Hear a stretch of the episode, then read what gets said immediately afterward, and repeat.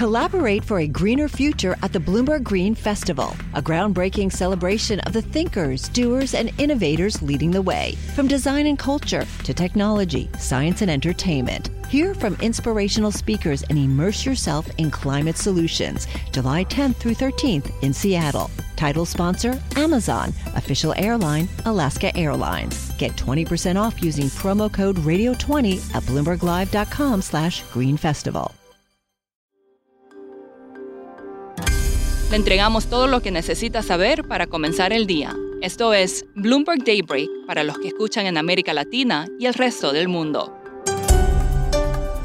Feliz viernes y bienvenidos a Bloomberg Daybreak América Latina. Es 26 de mayo de 2023, soy Eduardo Thompson y estas son las noticias que marcan el día.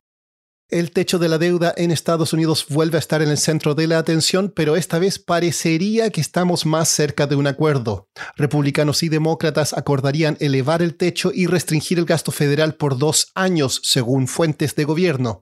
Analistas de Goldman Sachs dijeron que hay probabilidades más altas de un acuerdo esta noche o mañana, lo que permitiría una votación en la Cámara el martes o miércoles. Ante estas noticias, los futuros en Wall Street suben, al igual que las acciones en Europa. Asia cerró con ganancias, el crudo y los metales básicos también suben. Citigroup está más optimista con las acciones de Estados Unidos. El banco elevó su recomendación para la renta variable de ese país de subponderar a neutral y el sector tecnológico a sobreponderar. Analistas de la firma dijeron que la desaceleración ha sido más gradual de lo esperado, que la inteligencia artificial ofrece buenas perspectivas y que el final del ciclo de alzas de la Fed está en el horizonte. En noticias corporativas, Ford alcanzó un acuerdo con Tesla para acceder a su red de 12.000 supercargadores. El banco JP Morgan está desarrollando su propio chatbot de inteligencia artificial llamado Index GPT. Y un juez en Singapur ordenó al banco Credit Suisse pagar más de 900 millones de dólares a un ex primer ministro de Georgia por un fraude en 2011.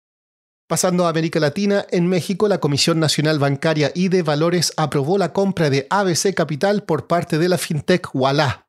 En tanto, una filial de Grupo Carso del magnate Carlos Slim pagará 125 millones de dólares por el 49,9% de la unidad mexicana de Talos Energy. Siguiendo en México, el diario El Economista informó que la estatal Pemex disminuyó sus gastos un 16% en el primer trimestre.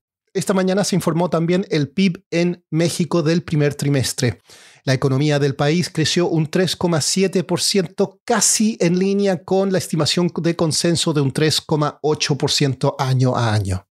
En Colombia, el ministro de Comercio Germán Umaña dijo en una entrevista con Bloomberg News que el gobierno estudia la necesidad de más exploración petrolera tras un reporte que mostró una baja en las reservas de crudo y gas.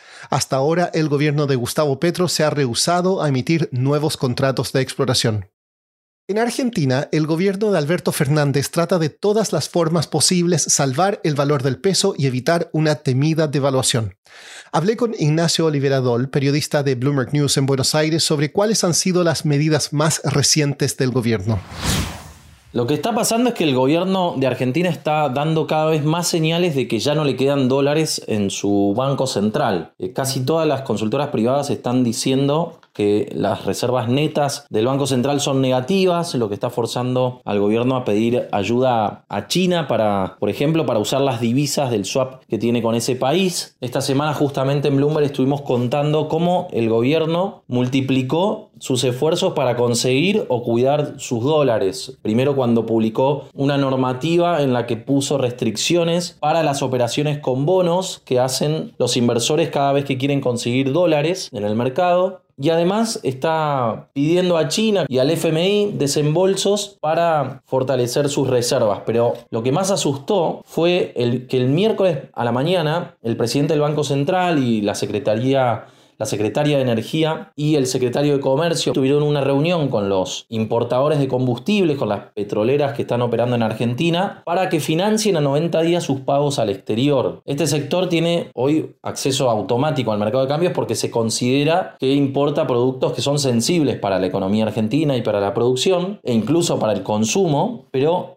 Ahora, a pedido del Banco Central, va a tener que recurrir a financiamiento con bancos offshore para poder afrontar sus pagos a proveedores. Ignacio, ¿y cómo han sido recibidas estas medidas en el mercado?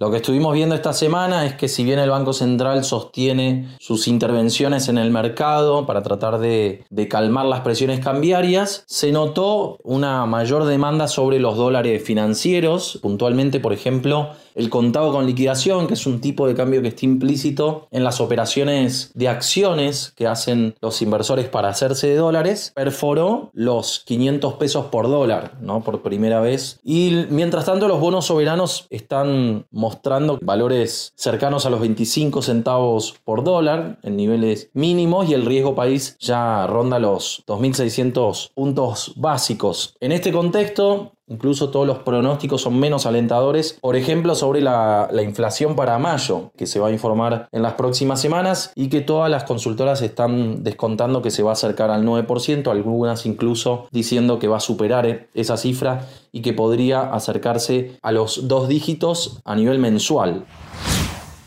Y para terminar, vamos con Elon Musk. Su compañía de implantes cerebrales Neuralink obtuvo la aprobación de la FDA para realizar ensayos clínicos en humanos. Neuralink está desarrollando un pequeño dispositivo que conectará el cerebro a una computadora y ayudará a las personas con parálisis o lesiones cerebrales a comunicarse. Musk ha planteado que el dispositivo puede permitir que la humanidad se mantenga al día con los avances que realiza la inteligencia artificial. Colocar el dispositivo, eso sí, requiere perforar el cráneo. Eso es todo por hoy. Soy Eduardo Thompson. Que tengan un excelente fin de semana.